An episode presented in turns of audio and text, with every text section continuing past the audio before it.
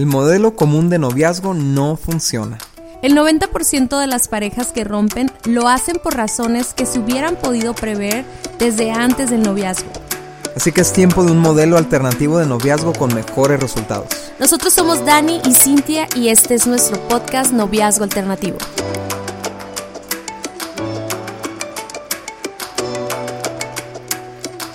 ¿Cómo están? Somos Dani y Cintia y estamos bien contentos de producir este podcast porque sabemos que es de mucha ayuda a, jóvenes que están buscando una manera alternativa de crear y, y llevar noviazgos, ¿no, Cintia?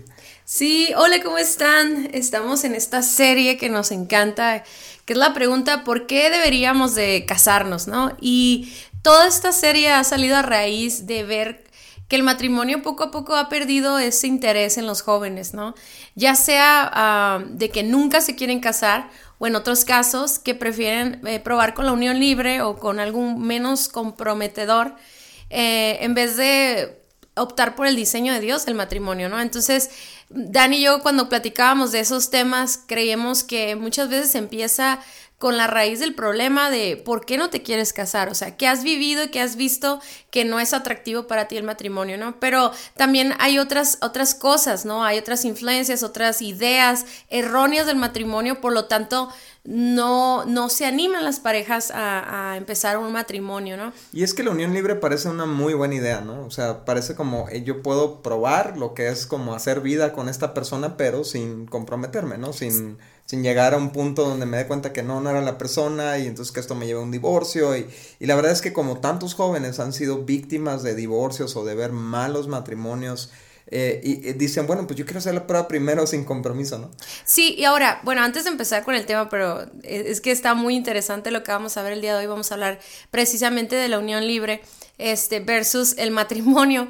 Pero antes de arrancar, sí queremos decirte que, que Noviazgo Alternativo es, es una página, es un Instagram, es, es un libro que nosotros ponemos a tu disposición para que puedas, antes de ponerte de novio, poderlo leer y poder seguir una serie de pasos o que esos pasos te ayuden a tener las conversaciones adecuadas y también el análisis de ti mismo y de la persona con la que quieres andar para ver si tiene la madurez suficiente. En, el, en, la, en la, guía de noviazgo alternativo tienes una, un test de madurez bien padre donde tú puedes evaluar si estás listo para una relación, ¿no?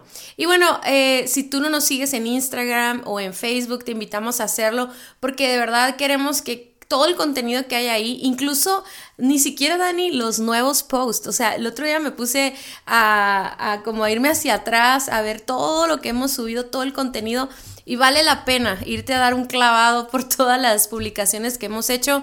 Tenemos blogs, tenemos frases, tenemos videos, reels, de diferentes cosas, ¿ok?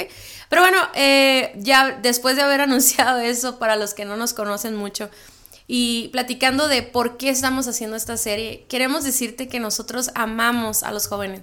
Amamos y amamos el matrimonio, amamos el resultado de, la, de cuando hacemos las cosas como Dios las diseñó y no buscamos nuestras propias fuerzas. Entonces yo les explicaba cómo hay diferentes razones por, por las cuales la gente no se quiere casar. Entonces muchas de las razones tienen que ver con el egoísmo, con yo quiero vivir solo, yo quiero mandarme, yo quiero decidir por mí todo, no quiero compartir. Pero luego está la opción, la segunda opción, que son personas que sí quieren estar acompañadas, que sí quieren compartir una vida, pero luego se, se ven en este, como en esta, eh, como en esta lleno, O sea, sí quiero todo eso, yo sí quiero vivir en comunidad, yo sí quiero vivir en familia, yo sí quiero compartir mis cosas y, y, ver juntos Netflix en la noche y todo eso, todo lo que implica vivir con una persona, pero luego se ven en esta, en esta pregunta, ¿no? ¿Me caso o me voy a vivir con esta persona. O sea, ya no se trata tanto del egoísmo, aunque tal vez ahorita lo descubramos por ahí, pero así literalmente no se trata, Dani, de, de no, quiero, no quiero vivir con alguien, no quiero compartir mis cosas. Ok, sí quiero, pero no puedo dar el paso de un compromiso formal y permanente. Entonces doy un paso donde me lleva a un compromiso un poco más que solo ser novios que sobre todo se da en los noviazgos que ya están activamente sexualmente hablando y que ya, ya están compartiendo mucho de sus vidas y que ya lo único que les falta es estar viviendo juntos. Es estar viviendo juntos, sí, y eso parece ser el siguiente paso lógico de una relación, ¿no? Donde ya hay un noviazgo, ya hay un, digamos, una, una fuerte afiliación, o sea, un, fuerte compromiso entre los dos, pero eh, están nerviosos en dar el paso hacia el matrimonio y quieren algo intermedio, ¿no? Como la unión libre. O también hay otros casos, Cintia, donde, por ejemplo, es un tema de, de, por ejemplo, que no quieren gastar en la boda o no tienen para la boda. Y dicen, pues, como de aquí a que ahorremos y de aquí a que logremos casarnos, ¿no? Hacer una boda y casarnos, pues mejor nos vamos a vivir juntos, ¿no? Y, adelantamos y luego nos casamos, ¿no? O sea, y, y, y pospone ese plan y en la mayoría de los casos ese plan se extiende 10, 15, 20 años, ¿no? Y si es que sucede alguna vez, ¿no?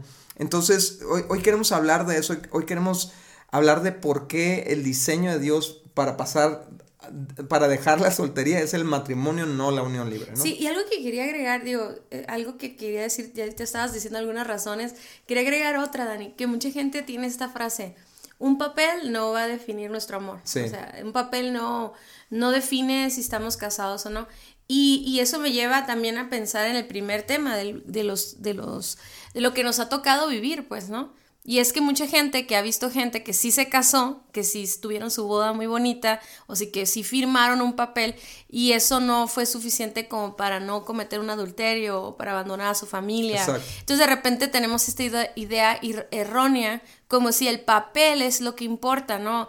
Como si el registro civil o el papel de firmar algo es lo que va a crear un, matrimonio fiel o un matrimonio exitoso, o sano, ¿verdad? Entonces muchas veces se, rompe esa idea y dices, no, pues yo, yo soy más fiel que el que firmó el papel, yo soy más leal que el que firmó el papel o que mis papás que, que se la pasaban peleando, lo que sea. Entonces de repente pensamos y tenemos esta idea errónea del matrimonio o de que un papel va a hacer que todo funcione bien. Pero al final del día tenemos un concepto equivocado de eso y entonces pensamos, no, no, no, yo he escuchado a tantas personas, o sea, eso, eso no va a definir nuestro matrimonio, ni nuestro amor, ni nuestra lealtad, y, de, y por eso toman esa excusa para no dar el paso del matrimonio, ¿no? Así es. Y bueno, lo primero que tenemos que hacer, Cintia, yo creo, es definir la diferencia entre matrimonio y unión libre, ¿no? Eh, porque sí hay una diferencia, ¿no? Y, de hecho Jesús hace una distinción cuando está hablando con la mujer del pozo, con la samaritana, y Jesús le preguntó, ¿y dónde está tu esposo? ¿no? Y era obviamente una pregunta capciosa, ¿no? Y, la mujer le dice, pues es que no tengo esposo. Y Jesús dijo, sí es cierto. En Juan, en Juan 4, 17 dice, es cierto, no tienes esposo porque has tenido cinco esposos y ni siquiera estás casada con el hombre con el que ahora vives. Ciertamente dijiste la verdad. Y algo que nosotros vemos mucho, Cintia, es cuando, cuando se entra la dinámica de la unión libre, es que al tiempo ya te refieres a tu pareja como tu esposo o tu esposa, ¿no? O usamos estas palabras como para disfrazar el hecho de que en realidad no somos pues nada más que dos personas viviendo juntas con cierto nivel de compromiso el uno al otro, ¿no? Pero no es un, el término esposo o esposa no califica para eso. El término esposo o esposa o el término matrimonio tiene que ver con el pacto que hacemos con esa persona, ¿no? Y, tenemos que encontrar esa diferencia porque si no, si no entendemos que hay una diferencia de terminología, que no es lo mismo estar en unión libre que estar casados, entonces no vamos a ver la importancia o, cuál realmente son las diferencias ya de detalle de cada uno. Eh, por ejemplo, otra, otra cosa en la que son diferentes el matrimonio y la unión libre es que irse a vivir juntos no le legitima la fornicación. Solo el matrimonio es el contexto creado por Dios para disfrutar de nuestra vida sexual. En otras palabras, hay parejas que piensan, bueno, si nos vamos a vivir juntos, como ya no estamos mal por estar teniendo relaciones sexuales como novios, ¿no? Es como ya dimos el paso de entrar a la misma casa y dormir juntos, pues es como si legítimamente ya fuéramos pareja y por lo tanto no tendríamos por qué sentir culpa o rechazo de la gente si si nos vamos a vivir juntos, ¿no?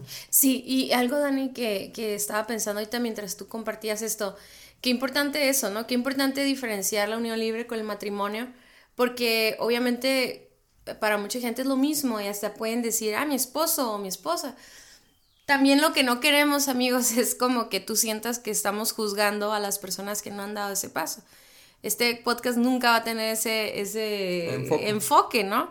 Y, decía algo Dani, que muchas personas se sienten rechazados por ese término. Y, aquí la, idea es que nosotros como hijos de Dios no rechacemos a las personas por, por, por los eh, pecados o por las decisiones o por la falta de orden que no, que no está, la falta de orden que están viviendo en sus relaciones. Nosotros nunca debemos de rechazar a nadie. Pero lo que tú decías, Dani, tienes razón. A mí me ha pasado que de repente estoy registrando a alguien para una actividad o algo y le pregunto, ¿estás casada o estás soltera? Y se quedan como en el limbo, así como... ah o le pregunto, ah, ¿es tu esposo o es tu novio? Y se quedan como, bueno, es que ah, es mi pareja, eh, vivimos juntos, pero así se empieza a trabar y yo puedo ver en su corazón o en su mirada, puedo observar su corazón de, de, un de sentir un rechazo por lo que yo le estoy preguntando. Obviamente no porque yo lo quiera hacer, pero me doy cuenta de que hay una diferencia. O sea, pues, y, llega un punto en que hasta me dicen así como, bueno, pues, pues es mi esposo, pues vivo con él, tenemos hijos, tenemos eh, nuestra casa y todo.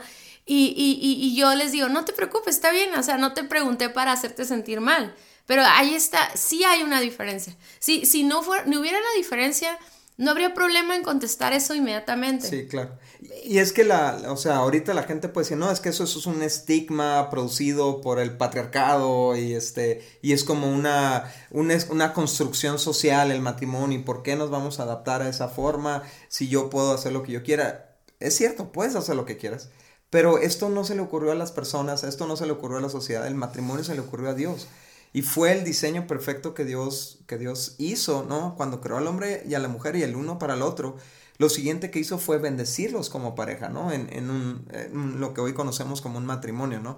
Pero, pero lo que tenemos que entender es que no es un tema de querer que la gente haga lo que nosotros creemos o nuestras convicciones o, o, o querer este, juzgar a la gente o hacerla sentir mal. Es que Dios diseñó algo bueno y, y, no, no diseñó alternativas para el matrimonio, ¿no? O sea, está la soltería y está el matrimonio, y ambas, ambas eh, digamos, formas de vida son aceptables para Dios, pero, pero no hay variables de eso.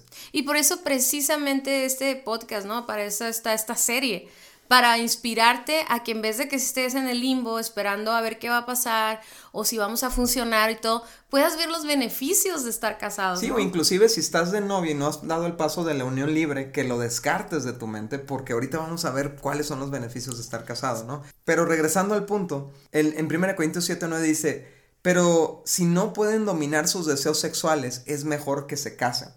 Entonces está hablando, obviamente como pareja, ¿no? Al, al formar un noviazgo, o inclusive desde antes, puede empezar a desarrollarse una tensión sexual entre los dos, ¿no? Porque normalmente una pareja se forma por principalmente por la atracción que sienten, o sea, eso es el inicio de empezar a tener conversaciones y, y pláticas y, y, bueno, si Dios quiere llevaste la guía, ¿no? Y todos los pasos y todo en orden, todo bonito, pero la, la tensión sexual va creciendo y va, va creciendo esa necesidad de tener un acercamiento físico hasta el punto de la intimidad sexual pero el siguiente paso no es irte a vivir juntos, de acuerdo a Dios.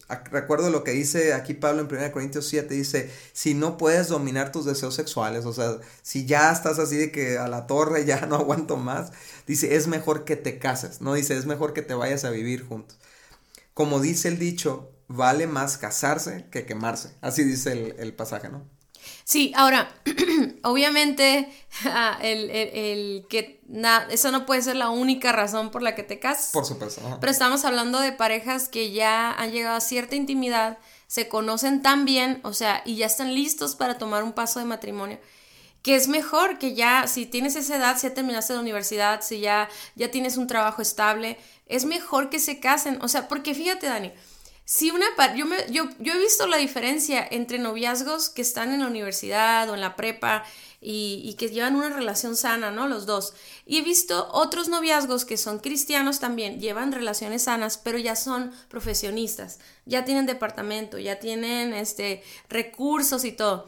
Y yo me puedo dar cuenta que en esas dinámicas de los grandes, de los adultos, ya es bien difícil mantener un noviazgo como con límites, o sea, y no hablo de, de, límites sexuales nada más, estoy hablando de que se convierte como una dinámica de matrimonio, se, convierte en algo como nuestras cosas, nuestros planes, eh, vamos a tu depa, yo voy a tu depa, vamos, o sea, como que ya, ya están en una etapa de tanta madurez que ya no pueden eh, sostener un noviazgo que, ok, nos vemos como tres veces a la semana. O, o sabes que no, pues no te cuento tanto de mi vida. O sabes que estoy ocupado estudiando, haciendo. No sé si me va a entender, como que prácticamente ya, ya eh, la relación lo está ameritando. Ya casi, casi lo único que les falta es dormir juntos. Y otro punto importante ahí, Cintia, es que realmente, o sea, el hecho de, de, poder disfrutar de esa intimidad sexual de una manera, digamos, ordenada o bajo la bendición de Dios, es un incentivo para, para, el matrimonio, para ponernos a trabajar hacia el matrimonio. Y, o sea, obviamente como tú dijiste, ¿no? Y lo repetimos, no debe ser ni la única ni la principal motivación para casarte, ¿no? Tener relaciones sexuales legítimas, ¿no? Pero esa, eh, yo creo que Dios nos puso eso pues para tener ese deseo de, de, de formar una familia con alguien y, y, entonces, como lo dice aquí, nos va el, el, el, hecho de no poder dominar nuestros deseos sexuales por mucho tiempo, nos va a presionar a, a Sí, actuar, a, dar, a dar, pasos. De hecho, una vez nos preguntaban, ¿por qué creen que la gente no, no se quiere casar actualmente? Ajá. Y una de nuestras respuestas fue, pues porque los jóvenes tienen relaciones sexuales. O sea, si yo estoy, si es una de las cosas que más anhelamos y deseamos los jóvenes, y, y yo ya no tengo ese, ese, esa, esa ilusión ni la gratificación de querer llegar a, esa, a ese punto o cuidarme para llegar a ese punto. Está tan distorsionada la sexualidad de los jóvenes que ya no, ya no es una inspiración el querer llegar a la boda. O sea, ya... y, además ya lo tienes. O sea, ¿para qué, para qué te, para qué vas a gastar? ¿Para qué vas a, eh, para qué un hombre se va a esforzar trabajando para mantener una casa? ¿Para qué si ya tiene lo que desea, no? Y entonces eh, e, ese es el tema con muchas parejas, inclusive cristianas, que están dando el paso hacia la unión libre o no dan el paso hacia el matrimonio porque pues ya están disfrutando la intimidad sexual aunque no con los principios y con la plenitud que Dios ofrece. Sí, es lo que te decir, o sea, es un engaño porque al final del día la intimidad sexual no es solamente tener un encuentro con alguien, ¿no? En un lugar donde sabes que estás en pecado, donde sabes que puede llegar a alguien y sorprenderte o descubrirte, es hacerlo en lo oculto, es, es no disfrutar también de todo lo demás, de toda la demás intimidad física, emocional y espiritual que se puede tener dentro del pacto matrimonial. Ahora, uh, yo sí lo que decías ahorita, ¿no? De muchas parejas cristianas.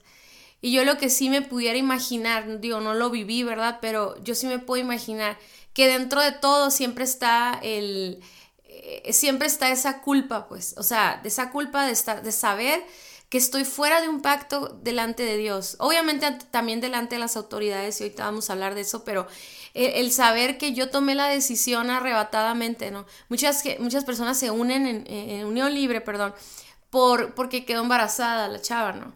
Y, y, es algo que yo siempre le digo a alguien, no esa no es una razón para ni para irte a juntar con la persona, ni tampoco para casarte inmediatamente. O sea, tiene que haber una preparación para el matrimonio y no puede ser esa la razón, porque luego vemos gente que después de muchos años eh, se separan o algo y dicen, es que yo nunca te amé, es que yo nunca tomé la decisión, fue solamente porque había quedado embarazada, ¿no?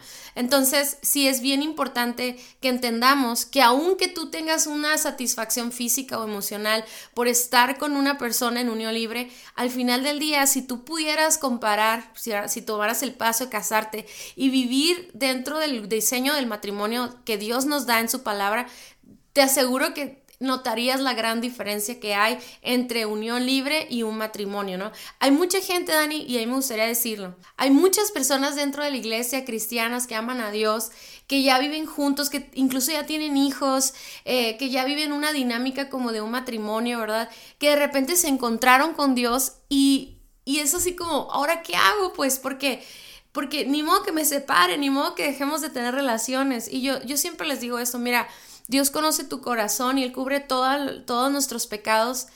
Pero así como otros pecados que cometíamos antes de acercarnos a Dios, que hicimos todo por, por regresar al diseño de Dios, igual, busquen la manera lo antes posible de, de, hacer un pacto delante de Dios, sin importar si tienes dinero o no para una boda, como lo decía Daniel al principio, porque muchos no se casan por eso, porque no saben que no necesitas hacer una boda de Pinterest para poder casarte y tener la bendición de Dios, ¿no? Sí, pero fíjate, Cintia, en el caso, ese es un caso excelente que mencionas, ¿no? Porque ya hay, ya hay terceros que van a ser perjudicados y si separas la relación, ¿no? lo que hay que hacer es poner en orden lo antes posible esa relación.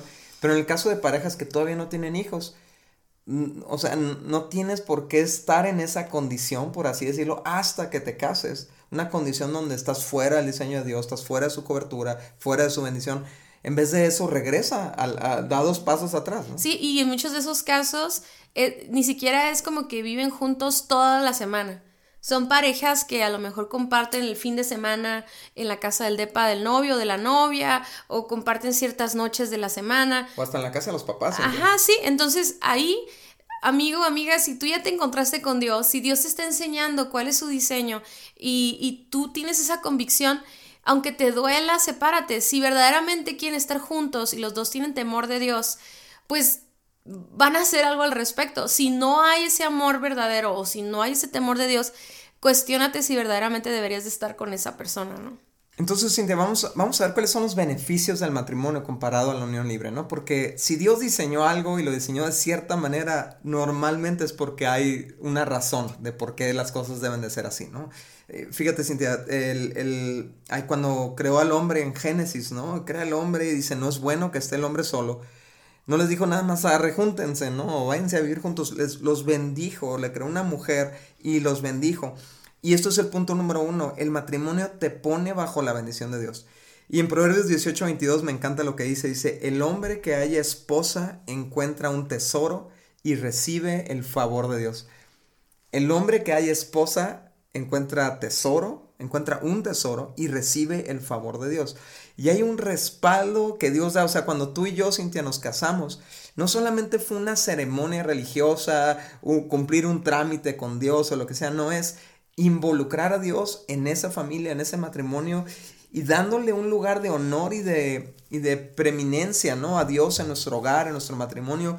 Y eso es lo que asegura la bendición.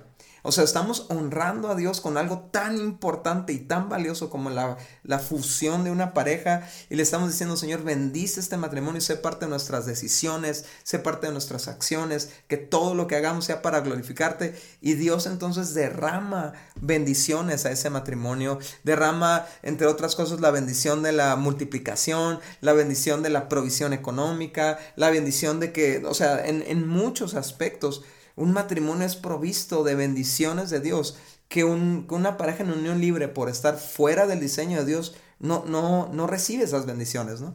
Sí, el punto número dos es que el matrimonio es el inicio del orden de Dios para tu familia y para tu pareja. O sea que Dios eh, construye las familias a, través de un matrimonio. Y ese es un orden perfecto, ¿no? O sea, es ponerte en, en una línea. Porque fíjense, ¿Qué pasa? ¿Qué pasa cuando un hombre no es el esposo de su esposa? Yo sé que suena medio raro. De la mujer con la que vive. Ah, con la mujer, ¿no? Pues entonces no, no tiene una autoridad legal, no, no tiene una autoridad eh, de, respaldo de autoridad porque bueno, está bajo la bendición de Dios pues ¿por qué te tiene que obligar a... Obviamente el esposo no, es como que obliga a su esposa a hacer todo, ¿no? Pero me refiero a una autoridad para poner orden en su casa, para, para tomar decisiones o para poder decirle a su esposa algo. No está, la mujer no se va a poder poner bajo autoridad de una persona que no es su esposo. Lo puede hacer intencionalmente y todo, sin embargo, legalmente o espiritualmente no tiene por qué, no hay ese, no hay esa, autoridad, no hay autoridad dada por Dios. Entonces, el hombre ya si está en unión libre con una mujer, incluso él mismo no está bajo autoridad de Dios porque no está siendo obediente a Dios. Pero tampoco va a tener autoridad bajo lo que Dios le puede dar, ¿no? Que en este caso sería la esposa pero luego la esposa y el esposo, como no están bajo orden y en autoridad, tampoco pueden tener autoridad sobre sus hijos o, incluso hasta los recursos que, que puedan tener. Por eso yo veo a tantas parejas que están en un libre que, que no prosperan, algunas, no digo que todas, pero y, que de repente tienen problemas con la autoridad con sus hijos o con rebeldía o porque porque por ejemplo una esposa que no está comprometida eh, espiritualmente o legalmente con su esposo pues el día que no esté de acuerdo puede tomar sus cosas e irse. O sea, no hay algo que detenga porque puede entrar en rebeldía y no, no ponerse de acuerdo y decir, pues no nos, pues nos separamos y ya. O sea, no hay una, no hay nada que nos esté deteniendo. No sé si me explico. Sí, Entonces, y, también pasa con los hijos, ¿no? O sea, ¿por qué te voy a obedecer a ti, ¿no? Si, si tú este, estás haciendo un desorden con tu vida, ¿no? ¿Por qué, porque yo me voy a someter a ti? Le, le, podría decir un hijo a su mamá, ¿no? Que está viviendo con un hombre que no es su esposo. Sí, sí, sí. Sí, me explico. No, y luego lo ves, Dani, Perdón, es que, es que sorry que les digamos tantas cosas, amigos, pero yo sé que somos muy intensos, pero es que lo vemos, ¿no? Sí, claro. Porque luego vemos mujeres que ya viven en unión libre con otra persona que no es el papá de sus hijos y luego ves a la hija imitando esos comportamientos porque pues no no no le diste ese ejemplo pues ¿Con o sea qué autoridad con qué autoridad limitar, y algo que necesitamos entender que cuando Dani y yo hablamos de autoridad no nos referimos a, autoritarismo. nada de eso. Referimos a que hay un orden y hay un sometimiento mutuo del hombre y la mujer bajo la cobertura de Dios. Y es que cuando tú cuando tú estás bajo autoridad a ti nadie te tiene que ordenar nada, es trabajar en equipo entendiendo que somos un equipo y que hay un capitán, ¿no? O que hay alguien que va a tener que tomar decisiones en ciertos momentos y esa autoridad no se trata de, ah, pues está bien, voy a hacer lo que tú quieras. Se trata de que te sientes cubierto y protegido por esa autoridad. Entonces, una esposa que, perdón, otra vez, una mujer que no es la esposa, pues no siente esa, esa cobertura de parte de su esposo. Y ahí en Efesios Cintia menciona, menciona este pasaje que dice, sométanse unos a otros. Y luego dice, en el matrimonio esto significa que el esposo ame a su esposa de una manera sacrificial. Y la esposa honra a su marido con, como la iglesia honra a Cristo, ¿no? Y lo que vemos en, en esto es que yo como hombre también estoy sometido en el sentido de que yo no voy a hacer lo que se me pegue la gana por, por amor a ti y a mi familia, Voy a ser sacrificial en mi amor, en las decisiones que tomo. Me voy a dejar a mí al último. O sea, voy a, voy a todo paso que yo dé está limitado por mi pacto matrimonial en buen sentido, ¿no? Yo sé que hay gente que ve esto como un fastidio y yo quiero hacer lo que se me pega la gana, pero eso solamente te lleva al desorden. Y lo mismo con la mujer, esa honra a su marido, la somete a que no, igual que el marido pueda cometer burradas, pueda tomar malas decisiones, se pueda meter con otra persona. Ese pacto matrimonial da orden no solamente a la pareja, sino también a la familia, ¿no?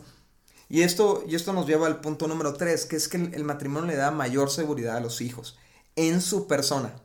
O sea, y nosotros como líderes de jóvenes lo vimos muchísimo, ¿no? Un, joven que tiene a sus papás en un pacto matrimonial donde hay un compromiso claro, público y, este afirmado constantemente entre los padres. Es un joven muchísimo más seguro que aquel que no sabe en qué momento se puede ir su papá o su mamá.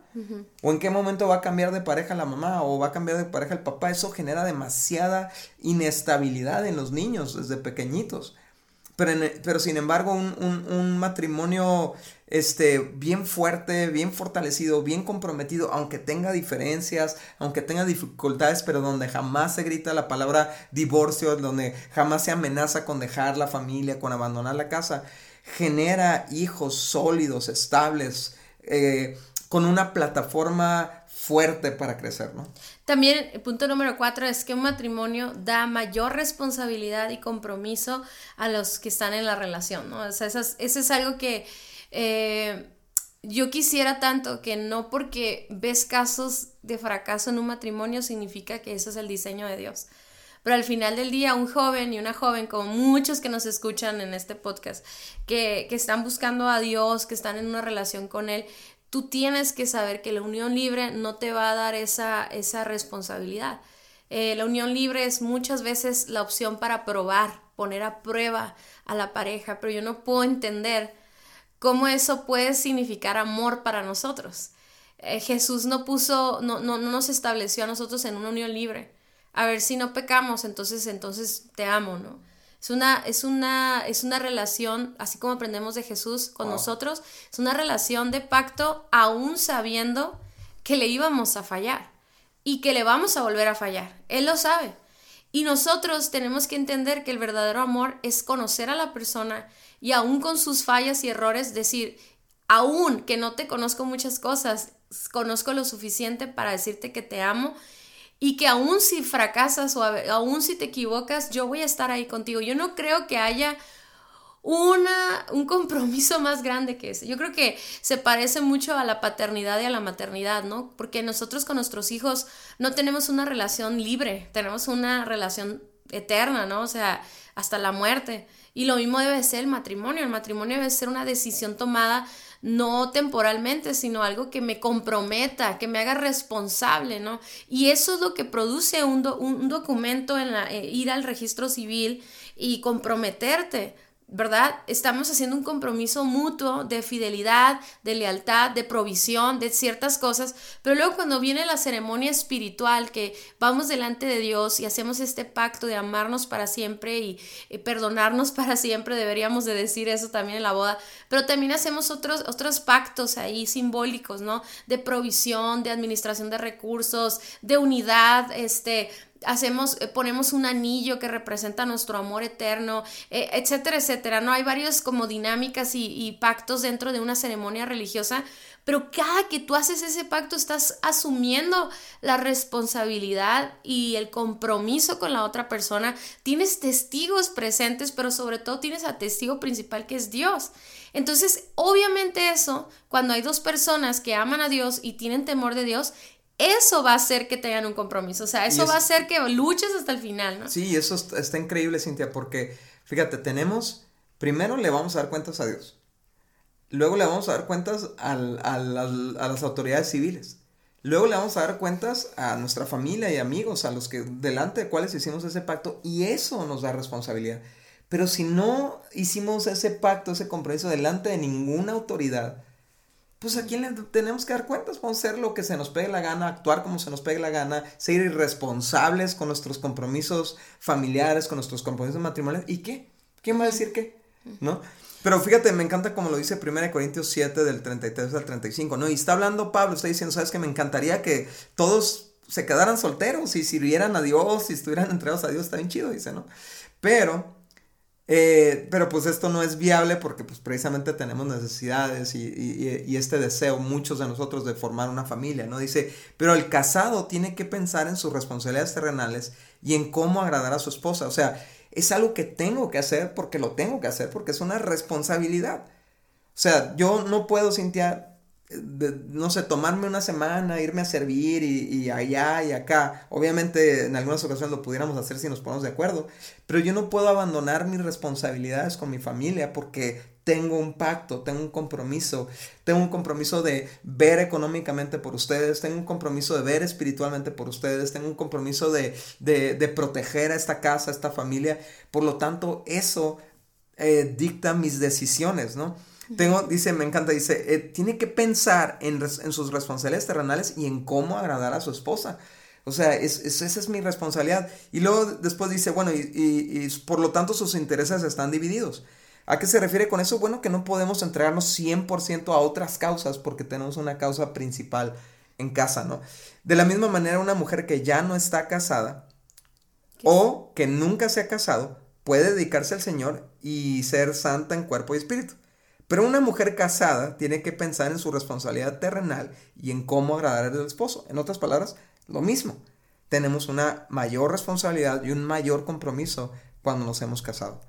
Sí, entonces fíjense, todas estas razones, estas cuatro razones son, son bendiciones, son, eh, son un ejemplo de que cuando estamos dentro del matrimonio podemos encontrar responsabilidad, podemos estar comprometidos.